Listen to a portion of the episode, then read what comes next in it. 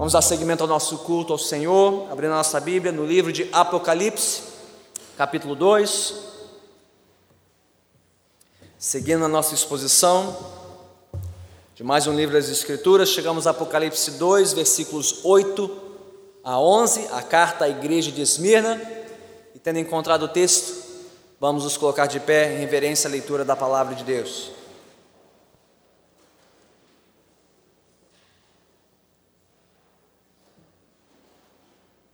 Diz assim a palavra do Senhor, conforme registrada no livro de Apocalipse, capítulo 2, versículos 8 a 11. Ao anjo da igreja em Esmirna, escreva: Estas são as palavras daquele que é o primeiro e o último, que morreu e tornou a viver. Conheço as suas aflições e a sua pobreza, mas você é rico. Conheço a blasfêmia dos que se dizem judeus, mas não são, sendo antes sinagoga de Satanás. Não tenha medo do que você está prestes a sofrer. O diabo lançará alguns de vocês na prisão para prová-los, e vocês sofrerão perseguição durante dez dias. Seja fiel até a morte, e eu lhe darei a coroa da vida.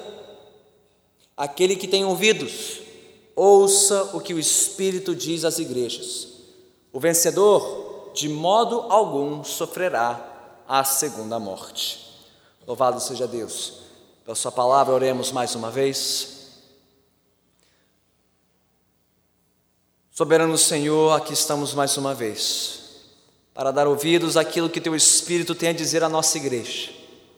E cremos Pois assim a tua palavra nos diz que o Senhor também está presente entre nós, para nos guiar, para nos fortalecer e para nos desafiar em nosso testemunho do Evangelho neste mundo. Avança, Senhor, os teus soberanos propósitos em nossas vidas e por intermédio do testemunho da nossa igreja. Nós oramos assim em nome de Cristo Jesus. Amém. Podemos sentar.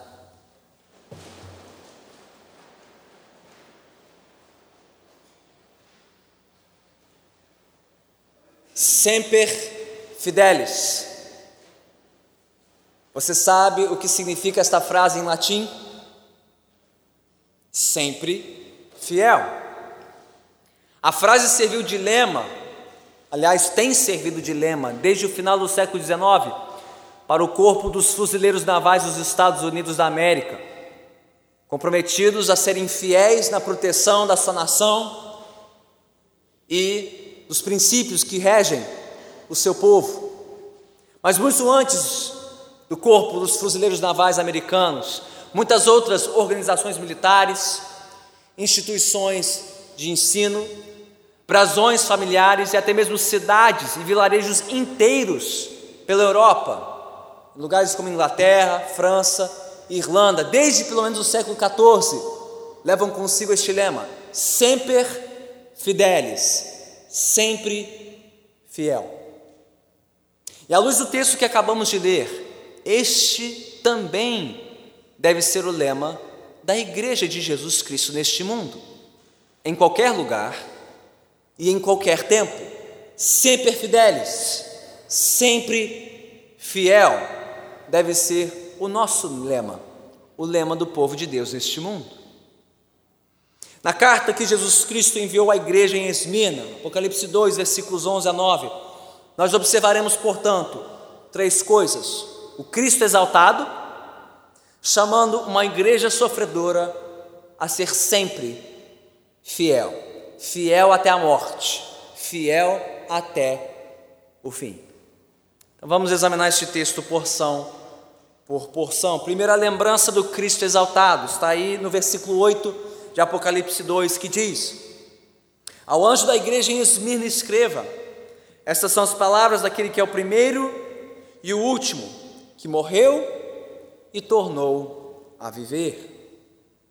Bem, assim como Jesus havia se revelado anteriormente ao apóstolo João na ilha de Patmos, e como ele havia feito também para a igreja em Éfeso, Aqui ele se apresenta à igreja em Esmina de maneira exaltada, majestosa e gloriosa. A cidade de Esmina ficava a aproximadamente 60 quilômetros ao norte de Éfeso, na mesma costa da província da Ásia Menor, hoje a Turquia. E a cidade de Esmina rivalizava com a sua vizinha Éfeso pelo título de primeira cidade da Ásia, tanto na sua riqueza como na sua beleza. Aliás, a Acrópole de Esmina, a cidade alta, ficava em cima do Monte Pagos, que tinha uma excelente vista para o mar Egeu e formava um dos mais belos cartões postais de todo o Império Romano. Não apenas isso, mas a cidade de Esmina gloriava-se de ser uma cidade sempre fidelis, sempre fiel aos seus senhores. Tanto que Esmina foi a primeira cidade conquistada pelos romanos a erguer um templo em honra à deusa Roma. Isso no ano 195 a.C. O que estabeleceu essa cidade como um dos principais centros de culto ao imperador na época do apóstolo João. E por fim, como veremos mais adiante, Esmina também era sede de uma grande comunidade judaica. Muitos judeus moravam ali e formavam uma importante frente de resistência e oposição aos cristãos residentes em Esmirna. Mas o que Jesus está nos mostrando aqui, estava mostrando aos cristãos em Esmirna, era o seguinte: maior que o prestígio, maior que a honra, maior que o poder da cidade de Esmirna, e dos seus habitantes. Era o Senhor da igreja naquela cidade. O Senhor Jesus Cristo, que se apresenta aqui como o primeiro e o último, aquele que morreu e tornou a viver. Este primeiro título de Jesus, o primeiro e o último, como nós já vimos no capítulo 1, lá nos versículos 8 e 17 este título expressa o que? A autoridade de Jesus, a sua soberania, o seu senhorio divino sobre todo o mundo e toda a história. Ou seja, muito antes da igreja nascer em Esmirna. Aliás, muito antes da cidade de Esmirna sequer existir, sequer ter sido construída e habitada, Jesus Cristo já era, já existia e já reinava como primeiro. E muito depois os cristãos deixarem de existir em Esmirna, Jesus Cristo continuaria vivo, existente, reinando em majestade e glória como último. Ele é o primeiro e o último. Ele é o Senhor de toda a história e, portanto, o Senhor sobre todas as circunstâncias do seu povo aflito e perseguido na cidade de Esmirna. Não apenas isso, mas Jesus, no versículo 8, também se apresenta como aquele que morreu e tornou a viver. Veja só, Jesus não se apresenta apenas como o grande soberano, o grande regente do mundo e da história, ele se apresenta como aquele que desceu do seu lugar de glória, deixou o seu trono para se tornar como um de nós, para assumir a morte, morrer em nosso lugar e vencer a morte por meio da sua ressurreição. Ele provou do mais terrível sofrimento ao padecer na cruz do Calvário para nos resgatar deste mundo e venceu o nosso maior inimigo, venceu a morte por meio da sua ressurreição. Então, irmãos e irmãs, o que que os cristãos sofredores em Esmina precisavam lembrar em primeiro lugar? Ora, eles precisavam lembrar do que todos nós precisamos lembrar em situações de aflição, de sofrimento e de adversidade. Eles precisavam lembrar que Jesus está no trono, Jesus é Senhor, não há outro Senhor como nosso Deus, não há alguém igual a Ele ou acima dele, ou sequer comparável a Ele. Ele é o primeiro e o último. E não há nada que o povo de Deus possa sofrer neste mundo que Ele já não tenha sofrido e vencido pelo seu poder. Era assim que Ele se apresentou, quis ser lembrado pelos seus, com aquele que reinava em glória, que reina em glória, tendo padecido toda sorte de dor e aflição por nós ao morrer na cruz. Bem, eu pergunto: você já tentou consolar alguém em uma situação de aflição e sofrimento? Você já, já tentou consolar alguém cuja dor você nunca experimentou? Você nunca conheceu?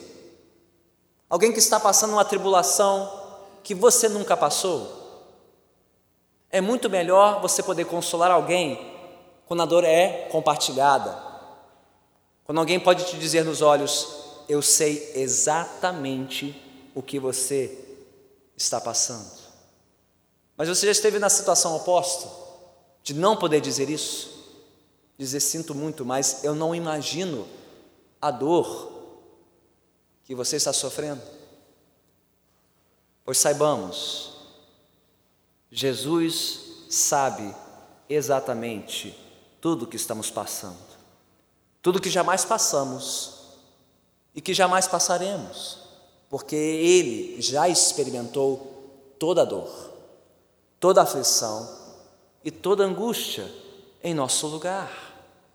Não há nada que nós soframos neste mundo que Ele já não tenha experimentado.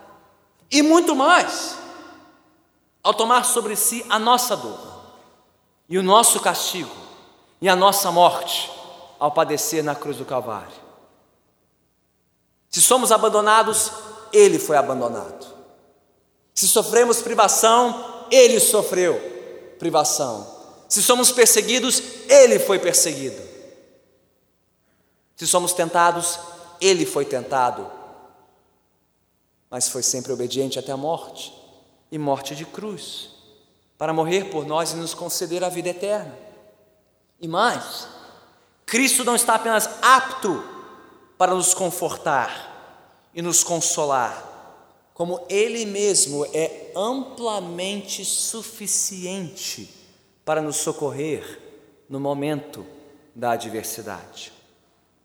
Como bem disse o autor aos Hebreus, em Hebreus 4, 14 a 16, ele disse: Portanto, visto que temos um grande sumo sacerdote que adentrou os céus, Jesus, o Filho de Deus, apeguemos-nos com toda a firmeza à fé que professamos, pois não temos um sumo sacerdote que não possa compadecer-se das nossas fraquezas, mas sim alguém que, como nós, passou por todo tipo de tentação, porém sem pecado.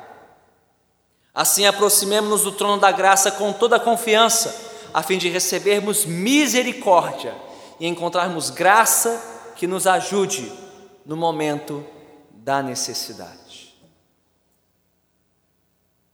Então, eu lhes pergunto: qual é a sua aflição? Qual é a sua angústia?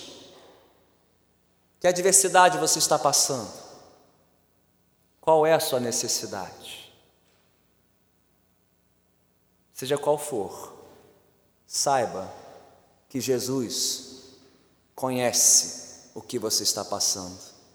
Ele provou de tudo que estamos provando e Ele é suficiente para nos consolar e para nos confortar. Por quê? Porque Ele é o primeiro e o último, aquele que morreu e tornou a viver e cujo poder é suficiente para nos sustentar no momento de fraqueza e necessidade. Você está sendo provado, você está sendo moído, corra para Cristo, corra para os pés do Senhor, apegue-se ao primeiro e ao último, apegue-se àquele que morreu e tornou a viver, e Ele te fortalecerá. Foi assim que ele se apresentou à igreja sofredora em Esmirna. É assim que ele se apresenta a todos os que estão sofrendo e padecendo por amor a ele neste mundo. Já vimos então Cristo exaltado. Olhamos agora para a igreja sofredora, versículo 9 de Apocalipse 2, que diz: Conheço as suas aflições e a sua pobreza, mas você é rico. Conheço a blasfêmia dos que se dizem judeus, mas não são, sendo antes sinagoga de Satanás. Sim, Jesus estava no trono. Sim, Jesus estava reinando. Sim, Jesus era soberano sobre as circunstâncias adversas das quais passava a igreja em Esmina, mas aqui ele diz que conhecia tudo o que ela estava passando. Ele menciona as aflições daquela igreja, a sua pobreza e a blasfêmia ou calúnia que ela sofria. Bem, aparentemente os cristãos em Esmina estavam sendo prejudicados e lesados, segundo o versículo 9, pela comunidade dos judeus, muitos deles ricos, prósperos e muito influentes entre as autoridades de Esmirna.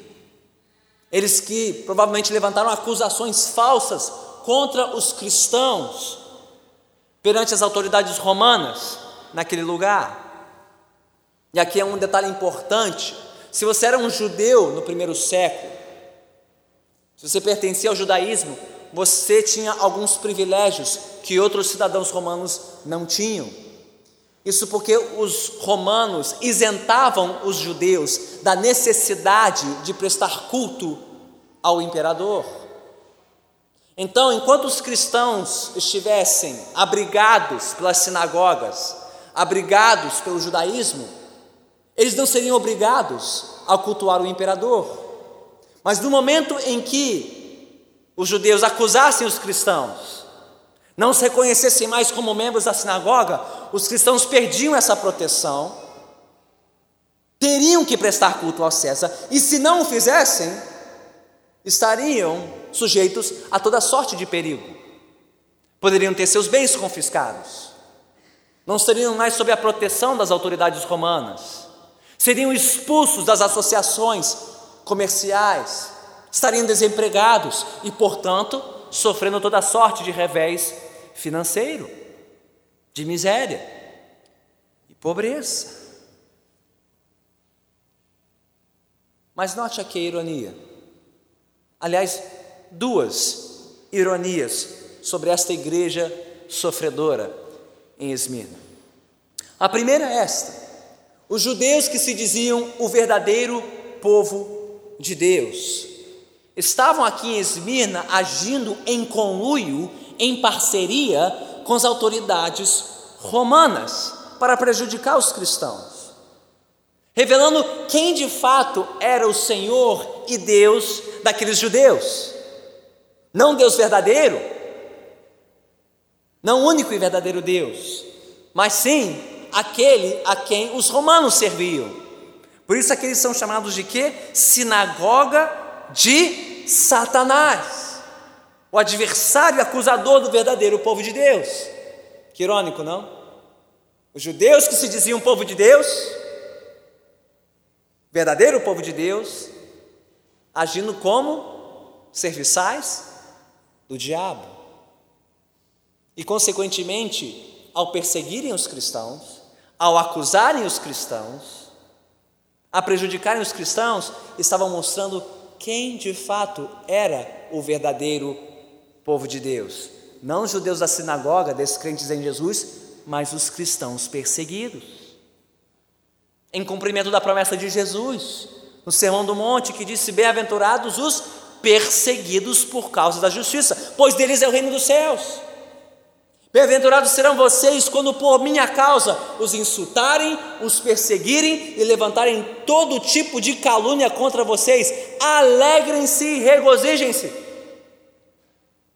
porque grande é a sua recompensa dos céus, pois da mesma forma perseguiram os profetas que viveram antes de vocês. Então, os sofrimentos daquela igreja, suas privações e aflições, longe de demonstrarem falta de fé, Como dizem alguns pregadores por aí, está sofrendo? É falta de fé. Não, aqui está sofrendo? É porque tinha fé em Jesus. É porque cria em Jesus. Estava disposto a pagar o preço por amor a Cristo. Longe de desmerecê-los como igreja, como povo de Deus, não, os sofrimentos desses cristãos comprovavam que eles eram filhos de Deus e servos de Jesus Cristo. Era sua credencial, sua honra poder sofrer pela causa de Jesus. Esta é a primeira ironia, mas há uma segunda aqui. Você notou que Jesus conhecia as aflições, as blasfêmias sofridas, mas também a pobreza daquela igreja. Aqui falando em pobreza material, financeira, fruto da perseguição sofrida em Esmirna. Mas então ele diz: Você é rico. Apesar de materialmente e financeiramente pobre, Jesus disse que aquela igreja era espiritualmente rica. Ou seja, por mais pobres, indignos e miseráveis que aqueles cristãos fossem aos olhos do mundo, eles eram ricos aos olhos de Deus, aos olhos do Senhor Jesus. O que nos mostra o quanto os valores deste mundo não são os valores do reino de Jesus Cristo. E se você comparar a situação dessa igreja com a última igreja, lá no final de Apocalipse 3, a de Laodiceia, que interessante, é importante notar que a igreja que era mais pobre de Esmirna, Jesus chama de rica. E a igreja de Laodiceia, a mais rica, ele chama de pobre. Para descartar de vez essa ideia de muitos crentes de que se você é rico espiritualmente, você tem que ser necessariamente rico materialmente neste mundo, ou vice-versa. Não. Jesus Cristo simplesmente não reconhece essa correlação. Você pode ser pobre, privado, passando necessidade e mesmo assim ser forte na fé e rico aos olhos do Senhor. Que ironia, não? E que, que contraste mais marcante. Aqueles cristãos desprovidos de proteção e de provisão, tal qual milhões de cristãos perseguidos ao redor do mundo, sofrendo aflições semelhantes, que quando se convertem a Cristo, numa, numa sociedade muçulmana, por exemplo, ou dominada por um regime comunista que não tolera o culto a Cristo, não tolera lealdades divididas, logo persegue os cristãos, remove suas proteções, remove sua participação na sociedade civil, os priva do direito de participarem do comércio, do trabalho. Essas coisas ainda acontecem mundo afora.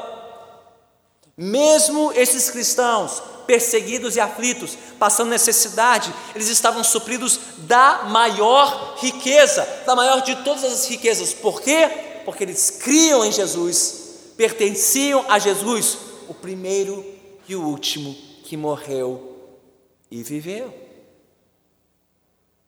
Como ilustrou muito bem o pastor James Hamilton Jr., imagine a seguinte cena. Imagine o seguinte contraste. Imagine um pobre tripulante do navio Titanic, cujos demais tripulantes consistiam das pessoas mais nobres, mais ricas mais famosas e mais prósperas da sociedade no início do século XX. Imagine que você é o pobre tripulante, vendo aquelas pessoas exibindo suas joias, suas roupas, seus títulos, seus sobrenomes, e você é um pobre tripulante, não tem nada disso, não tem nome, não tem status, não tem dinheiro, não tem riqueza. Você só levou uma coisa consigo para o navio: um bote salva-vidas. E de repente, quando aquele navio começa a afundar, e com ele toda a riqueza, todos os títulos, todo o status daquela gente, um simples bote salva-vidas passou a valer muito mais do que todas aquelas riquezas acumuladas. Meus irmãos e irmãs, assim é com aqueles que conhecem a Jesus Cristo. O que nós temos não chama a atenção do mundo. O que nós temos em Cristo não chama a atenção daqueles que amam o dinheiro, o poder, o status, a fama, até que um dia tudo isso passe. E quando passar, aqueles que creram em Jesus, que conheceram a Jesus, finalmente serão reconhecidos como aqueles que detinham o tesouro maior, a riqueza maior. Este mundo vai passar, a riqueza deste mundo e a glória deste mundo vai passar, mas aqueles que creem em Jesus e têm Jesus já desfrutam do maior tesouro deste mundo, cuja glória nunca passará. Então, como você mede a sua riqueza? Como você mede o valor nesta vida? Você se sente menos do que aqueles que têm mais riqueza e mais prosperidade que você? Ou você se sente mais do que aqueles que prosperaram menos do que você nesta vida, até mesmo dentro da igreja? E por quê? Você se sente menos amado e cuidado por Deus quando sofre algum revés, uma privação financeira, uma situação de desemprego, alguma privação ou tribulação neste mundo? Ou você se sente mais amado por não passar pelas provações e privações que os outros estão passando ao seu redor? Por quê? Afinal de contas, qual é a riqueza que nos define nesta vida? E qual riqueza maior podemos desfrutar nesta vida do que conhecer aquele que é o primeiro e o último, que foi morto, mas que vive e que reina em majestade e glória e nos chama a reinar para sempre com Ele? Irmãos e irmãs, que provação momentânea, que privação passageira pode ofuscar a magnitude da riqueza de conhecer a Jesus Cristo, Senhor e Salvador. Irmãos e irmãs, não pensemos menos da riqueza de conhecer o Evangelho de Jesus Cristo. Não pensemos menos da riqueza de pertencer a Cristo, especialmente quando nos faltarem as demais riquezas deste mundo. E não, a Bíblia não promete que quem tem a Cristo necessariamente terá todas as riquezas materiais e a prosperidade deste mundo. Os cristãos em Esmirna certamente não tinham e nem por isso eram pobres aos olhos do seu Senhor. Pensemos sempre e mais na riqueza de conhecer aquele que está acima de toda riqueza, acima de toda beleza neste mundo, a riqueza do nosso Senhor Jesus Cristo. Já vimos o Cristo exaltado, já olhamos para a igreja sofredora, agora ouvimos um chamado para que esta igreja seja fiel até o fim. Versículos 10 e 11. Bem, aparentemente, o que aquela igreja já tinha sofrido, conforme descrito no versículo 9, não era o fim da história. Ela que já estava aflita, já era pobre, já tinha sido blasfemada, ainda sofreria mais por amor a Jesus, conforme as palavras do versículo 10. Não tenha medo do que você está prestes a sofrer. O diabo lançará alguns de vocês na prisão para prová-los, e vocês sofrerão perseguição durante dez dias. Seja fiel até a morte, e eu lhe darei a coroa da vida. Aquele que tem ouvidos, ouça o que o Espírito diz às igrejas. O vencedor, de modo algum, sofrerá a segunda morte. Jesus, aqui, já tendo dito que conhecia o que a igreja tinha passado, também diz que já conhecia antecipadamente o que a igreja ainda passaria, muito em breve. Muito em breve, segundo as palavras de Jesus, o diabo, de novo ele, o mesmo agindo por meio dos judeus, da sua sinagoga, a sinagoga de Satanás, o diabo lançaria alguns cristãos em Esmirna, na prisão, por meio dos seus agentes, a fim de prová-los por um período definido de tempo, descrito aqui como dez dias. Esses dez dias podem ser dez dias literais, dez unidades de 24 horas, ou podem representar um tempo simbólico, um tempo fechado, determinado, como aqueles dez dias de provação de Daniel e seus amigos na Babilônia, que se privaram das comidas sacrificadas aos ídolos, por serem fiéis ao seu Senhor. Pode ser um tempo literal ou um tempo simbólico, mas em todo caso, trata-se de um tempo definido e um tempo desafiador. Mas note bem, o que parecia uma vitória do diabo sobre a igreja, o que parecia o triunfo de Satanás sobre os cristãos em Esmirna, na verdade, representava uma prova da parte de Deus, que permanecia soberano sobre as circunstâncias graves do seu povo naquela cidade. Notaram isso? Jesus dizendo antecipadamente que o diabo lançaria apenas alguns, não todos, mas alguns de vocês. E não por tempo indeterminado, mas por um tempo definido, apenas dez dias, quer literais ou simbólicos, mesmo assim um tempo definido, com prazo, mostrando o quê? Por mais que aquela aflição fosse imposta, sim, pela instrumentalidade do diabo, aquele cão, o cão ainda estava na coleira de Deus, e a coleira só esticaria até o ponto em que Deus permitisse. Mesmo nas aflições da sua igreja, Deus permanecia soberano, em controle, cuidando da sua igreja.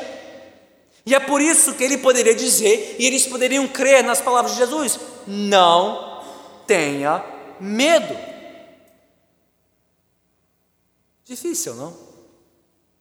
Vendo seu vizinho cristão sendo arrastado pela rua para ser encarcerado, para guardar uma sentença e uma provável sentença de morte. Difícil você não ficar com medo e não ficar pensando que você seria o próximo. Difícil você ser aquele cristão arrastado, encarcerado, e não pensar o que vai ser da minha vida, o que vai ser da minha família, o que vai ser dos meus irmãos cristãos na cidade. Como Jesus poderia dizer uma coisa dessas? Não tenha medo, porque ele estava no controle de tudo. Ele estava permitindo aquilo para quê? Para prová-los, para pôr à prova a fé e a fidelidade dos seus servos naquela cidade.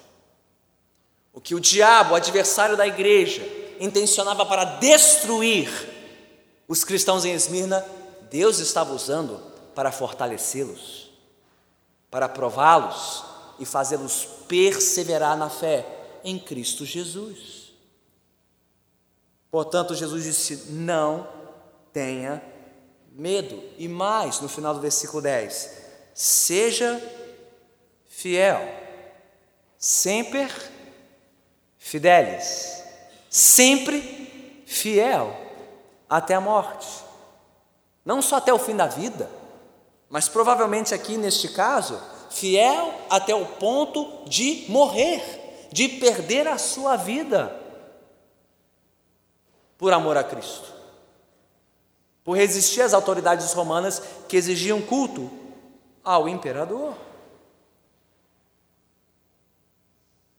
Por mais que o diabo estivesse perseguindo e afligindo, a igreja precisava saber que Jesus estava no controle de tudo. Jesus os estava provando e Jesus os fortaleceria para não temerem coisa alguma e serem fiéis até a morte. Irmãos e irmãs, como este retrato nos confronta e nos desafia? Bem, pelo menos de quatro formas.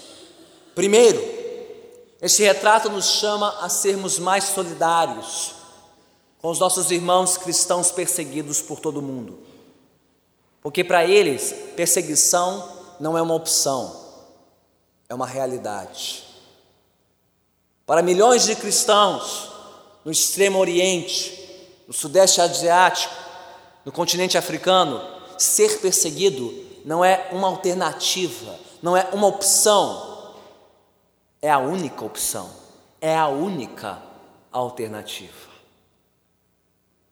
Que nós estejamos sempre orando e clamando a Deus, para que os nossos irmãos perseguidos não temam coisa alguma, não temam a morte mais do que o seu Senhor e possam ser fiéis até o fim. Segundo, este retrato nos chama a estarmos preparados e a nos prepararmos e a prepararmos outros caso um dia nós nos encontremos em uma situação semelhante de perseguição, quer neste país, ou visitando ou morando em outro país, com uma realidade muito diferente da nossa. Então, antes que cheguem os dias maus, oremos para que o Senhor nos prepare, que Ele nos capacite e que Ele nos fortaleça, caso um dia sejamos chamados a pagar um preço semelhante aquele que os cristãos em Esmirna tiveram que pagar. Mesmo que o preço que paguemos seja em escala bem menor. Terceiro, este retrato nos chama a examinar se nós temos comprometido a nossa fé em Cristo. Se temos comprometido nosso testemunho perante os membros da nossa família, da nossa vizinhança, nosso local de trabalho, que são contrários e avessos à fé. Se nós temos nos calado e nos escondido para fugir de retaliação, para fugir de oposição e perseguição, isso nos faz perguntar: será que temos deixado de pagar um preço pela nossa fidelidade a Cristo, por temermos a retaliação deste mundo? Afinal de contas, quanto custa a sua fé em Jesus? Porque se a sua fé custa nada, ela provavelmente vale nada. A fé que custa nada vale nada. Então, que o nosso Senhor nos mostre se temos recuado na fé, se temos nos acovardado, se temos acobertado o nosso testemunho e que Ele nos dê arrependimento e graça para sermos fiéis, seja qual for o preço a pagar. E por último, este retrato nos mostra como devemos encarar toda e qualquer aflição e angústia nesta vida, não somente aquelas específicas à fé em Cristo. Meus irmãos e irmãs, toda e qualquer aflição, toda e qualquer provação ou privação nessa vida é uma oportunidade concedida por Deus para nos fazer crescer na fé. Então não desperdice o seu sofrimento. Não desperdice as suas aflições.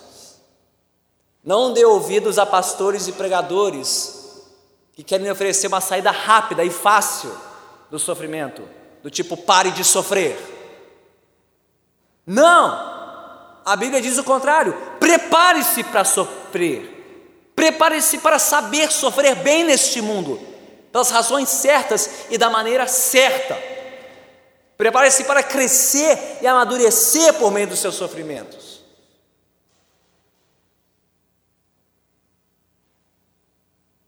Como bem resumiu Tiago em sua carta, meus irmãos, considerem motivo de grande alegria o fato de passarem por diversas provações, pois vocês sabem que a prova da sua fé produz perseverança, e a perseverança deve ter ação completa a fim de que vocês sejam maduros e íntegros, sem lhes faltar coisa alguma. Então eu pergunto: alguém aqui está sendo provado na sua fé em Cristo? Você está sendo provado na sua confiança nas promessas de Deus? Sua situação de trabalho está provando a sua fé? Sua configuração familiar está colocando a sua fé à prova, sua saúde, o sustento da sua casa, a condição da nação está pondo à prova a sua fé? Então Jesus lhe diz hoje: não tenha medo, seja fiel. Não tenha medo. Apenas seja fiel. Não tema e seja fiel. Pela graça do próprio Senhor Jesus Cristo, já descrito neste livro como a fiel testemunha. Ele que foi fiel em meio às suas aflições, em meio às suas provações, há de nos sustentar pela sua graça para que nós sejamos fiéis em meio às nossas adversidades. Porque Jesus foi adiante de nós, sofreu por nós e venceu. Nós não precisamos temer coisa alguma. E nós também podemos ser fiéis. E para aqueles que o fizerem, Jesus promete algo muito melhor do que este mundo tem a oferecer. Ele diz no final do versículo 10: Seja fiel até a morte, e eu lhe darei a coroa da vida. no versículo seguinte, ele ainda promete o livramento da segunda morte, ou seja, a vida eterna. E de novo aqui temos uma referência sutil, mas muito especial. Ainda mais para aqueles que moravam em Esmirna, que tanto valorizava sua beleza, sua riqueza, sua glória, inclusive a glória das competições atléticas que aconteciam regularmente em Esmirna e que premiavam os melhores atletas com coroas, coroas de glória, não com medalhas, mas com coroas, sinal de quê? De vitória, de glória, de triunfo. Para os cristãos daquela cidade que perseverassem na fé, mesmo em meio ao sofrimento, Jesus prometia uma coroa melhor uma glória maior, a coroa da vida, a coroa da vida eterna. Para que estes, que mesmo que experimentassem a primeira morte, por amor a Jesus, não tivessem que sofrer a pior das mortes, não a primeira, mas a segunda, não a morte física, mas a morte eterna. E caso alguém aqui ainda não conheça esta promessa, não conheça a recompensa da coroa da vida, a segurança e a esperança de ser liberto da pior das mortes, da pior das aflições, do pior dos sofrimentos, pior que a pobreza, pior que a miséria, pior que a privação deste mundo, é ser privado da presença gloriosa e eterna de Deus. Para ser poupado desta aflição, da segunda morte, só há um caminho: é Jesus Cristo, Senhor, o primeiro e o último, que morreu, mas que vive. E só aqueles que creem neste Jesus podem ser libertos da pior das aflições, a segunda morte, a morte eterna. E se alguém nunca antes se rendeu a Cristo neste lugar, faça-o hoje, faça-o agora, renda-se a Jesus e receba dele a promessa de vida eterna e de vida abundante. Este foi o recado de Cristo, do Cristo exaltado à igreja sofredora em Esmirna. Qual foi o recado? Sempre fidelis, sempre fiel, fiel até a morte. Será que a igreja entendeu o recado? Será que os cristãos em Esmirna receberam e acataram o recado de Jesus? Bem, a própria história atesta a favor desta igreja, por meio do testemunho de um dos membros mais ilustres da igreja em Esmirna, alguém que provavelmente estava lá quando essas palavras foram lidas pela primeira vez à igreja em Esmirna. A história fala de um discípulo do apóstolo João, chamado de Policarpo de Esmirna. E a história da sua vida é um excelente exemplo do que acabamos de aprender nesta noite. Na famosa obra O Martírio de Policarpo, conta-se que este cristão, então bispo, líder da igreja em Esmirna no ano 155 depois de Cristo, ele foi acusado pelos judeus da cidade tal qual os cristãos aqui em Apocalipse 2. Policarpo também foi acusado, foi delatado pelos judeus. Os soldados romanos foram à sua casa, o arrastaram até o estádio local, perante uma multidão que acompanhava o seu julgamento. E ao ser confrontado pelo governante local, representante do poder romano, ao ser confrontado para renunciar à sua fé em Jesus, a sua fé exclusiva em Jesus, e oferecer perante a multidão incenso a César, culto ao imperador. Qual foi a resposta de Policarpo de Esmirna? Há 86 anos eu tenho sido o seu servo, e ele nunca me faltou. Como blasfemarei contra o meu rei que me salvou. E quando ameaçado pela última vez com o fim da sua vida, na fogueira que o consumiria, Policarpo apenas respondeu: Deixe-me como estou, pois aquele que me dá forças para suportar o fogo, também me dará força para permanecer firme na fogueira. Aquele que me dá forças para suportar o fogo, também me dará força para permanecer firme na fogueira. Irmãos e irmãs, de onde Policarpo tirou forças para suportar o fogo e para permanecer firme na fogueira até o seu último suspiro de vida? Ora, ele tirou forças do seu Senhor Jesus Cristo, o primeiro e o último, que não foi entregue numa fogueira, mas numa cruz, que foi fiel a caminho da cruz e suportou tudo na cruz até o último fôlego de vida, e que pela sua morte nos livrou da pior das mortes, a segunda morte, a morte eterna. E aqueles que creem neste Jesus, que morreu, mas que vive, morreu, mas ressuscitou, os que nele creem poderão suportar o que quer que seja nesta vida até o fim, pela sua graça e para o louvor da sua glória. Jesus está aqui nesta noite. E o seu recado para nós é muito claro.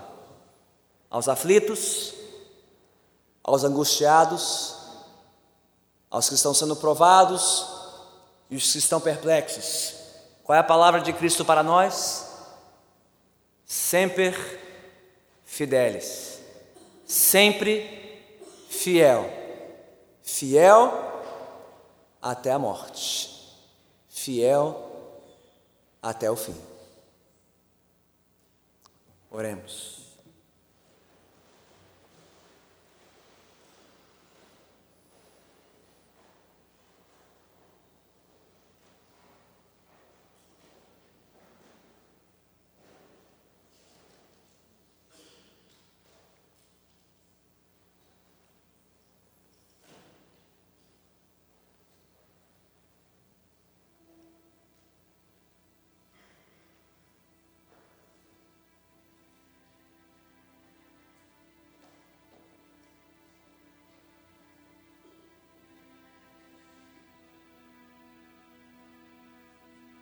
Louvamos o teu santo nome, Senhor. Por Cristo Jesus, a fiel testemunha, o único perfeitamente fiel em todas as suas provações e aflições, o único que jamais vacilou, jamais retrocedeu na sua confiança em Ti, ó Pai sendo fiel e obediente até a morte e morte de cruz.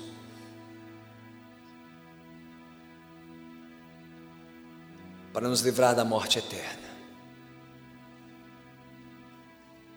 Te louvamos, Senhor, porque Ele trilhou o caminho até o fim e nos prometeu graça e força para suportarmos as nossas aflições nesta vida até o fim. Ó Senhor, em resposta à tua palavra, nós nos solidarizamos com o teu povo espalhado por esta terra. Milhares e milhares de cristãos sendo chamados a pagar um preço semelhante ao daqueles cristãos em Esmirna. Sustenta-os, Senhor. Faze-os fiéis até a morte. E que não percam de vista a coroa da vida que o Senhor prometeu a a todos os que perseveram até o fim. Guarde-os, protege-os, fortalece-os e pelo seu testemunho fiel faz a tua igreja avançar por este mundo, para a glória do teu nome.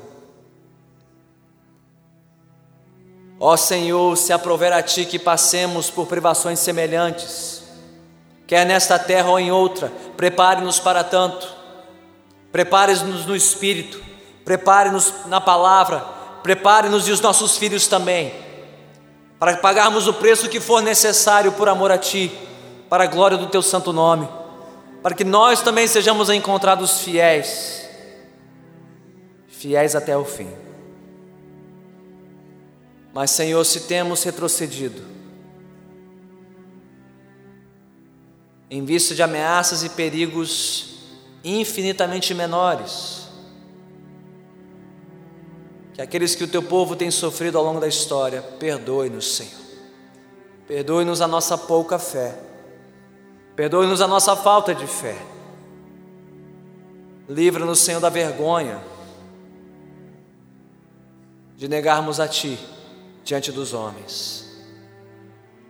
Restaura-nos, fortalece-nos, capacita-nos de novo para sermos fiéis. Quer soframos pela fé em Cristo, quer soframos o que quer que seja neste mundo caído. Que aprendamos a nos regozijar em meio às nossas provações e tribulações, sabendo que por meio delas o Senhor faz crescer a nossa fé e com ela a perseverança, a maturidade em Cristo, para o louvor da tua glória. Faze de nós este povo provado e experimentado na fé, para que em tudo o Senhor receba a glória que lhe é devida. E se houver entre nós aqueles que nunca antes se renderam a este chamado,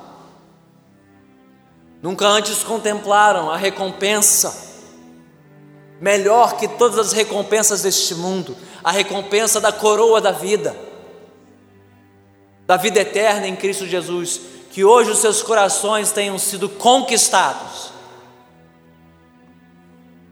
para buscar esta recompensa e recebê-la não por mérito, mas pela tua graça mediante a fé somente em Cristo Jesus.